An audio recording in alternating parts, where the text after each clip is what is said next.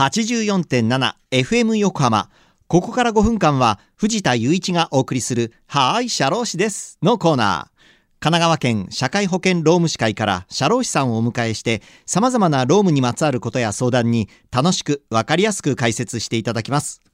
10月の社労士さんは川崎南支部大場隆之さんです。大場さん今週もよろしくお願いします。よろしくお願いします。さあ今月は労災にまつわるお話をねお届けしていますが、まあ、今日はどんなお話ししていきましょう？今日は労災にあったらどうするのかについてお話しさせていただきます。はい労災にあったらまず治療を無償で受けることができます。これを療養保障給付と言います。はいそしてもしも労災の怪我などでしばらく働けない場合は休業保障給付というものを受けることができます。はいその他に労災で一定の障害が残った時や亡くなった時に支給される給付などもあります。はい、では、えー療養保障給付これはどのような手続きで受けられるんでしょうか？はい。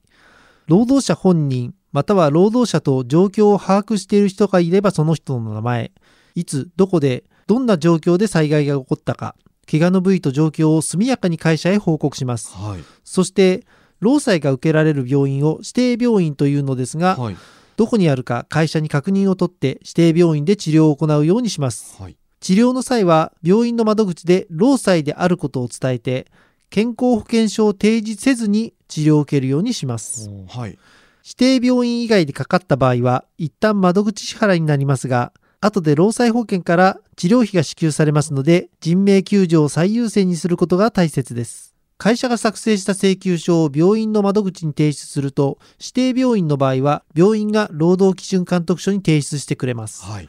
指定病院以外の場合は医師の証明欄に必要事項を記入してもらい本人または会社が診療報酬明細書と一緒に労働基準監督署に提出すると後日立て替えた治療費が振り込まれます。はい。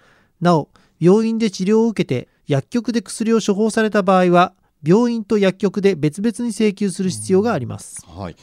あのこの療養保障給付これは、まあ、退職した後も受けることができるんですか？退職後であっても治るまで受けることができます。そうなんですね。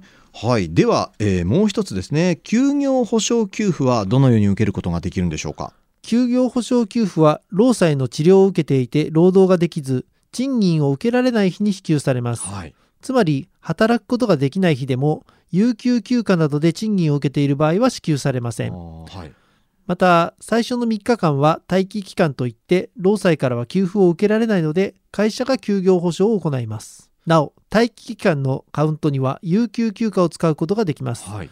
休業保障の額は1日分の給料よりも少なくなるケースが多いので有給休暇が待っていたら選択しても良いかもしれません。はい。手続きは会社が行ってくれますが病院の証明をもらう必要があります。この休業保障給付はまずいくらぐらいもらえるものなんですか？労災発生日前の直近の給与締め日から3ヶ月間の給与の総額をその3ヶ月間の総日数で割った額を給付基礎日額と言いますその給付基礎日額の80%が休業保障給付の1日分の額です。はい。なおダブルワークの場合は各勤務先の給付基礎日額相当額を合計した額を基礎として政府が算定することになっています。労災による、まあ、通院のために例えば半日出勤して、えー給料を受け取ったっていう時はどうなりますか？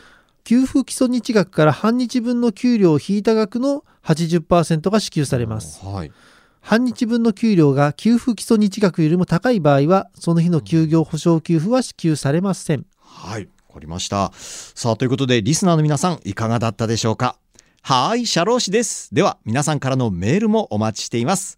社労士さんに聞いてみたいことや、このコーナーへの感想もお待ちしています。メッセージをご紹介した方には、はーい、社労士です。オリジナルステッカーとオリジナルエコバッグをセットにしてプレゼントいたします。メールアドレスは、社労士アットマーク、fm 横浜 .jp、社労士アットマーク、fm 横浜 .jp まで。また、この番組のポッドキャストもアップされています。FM 横浜のポッドキャストのページや神奈川県社会保険労務士会のホームページから飛べますのでぜひ聞いてみてくださいさてそろそろお別れの時間ですここまでのお相手は藤田雄一と大場隆之でした。この後は再び竹末しおりさんのテイクアタイムでお楽しみください。それでははーいシャロー氏です。また来週の日曜日午後2時30分にお会いしましょう。